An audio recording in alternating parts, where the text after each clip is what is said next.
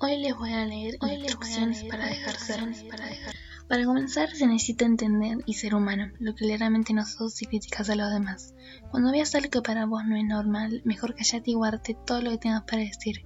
Es mejor guardar silencio antes de que termines lastimando fuertemente a alguien, y vos sabes que no necesitas ningún tipo de arma porque con tus palabras es suficiente. Podrías dejar de usar tu mente antigua y actualizarla, pero creo que ni eso puedes hacer. Capaz necesitas salir a la calle usando una venda en los ojos para no opinar de los demás, ni de sus voces o su vestimenta. A mí me parece que ellos son perfectos y vos con tu comentario innecesario te ves como alguien estúpido. Ojalá alguien te pudiera regalar un manual de instrucciones para dejar de ser a los demás.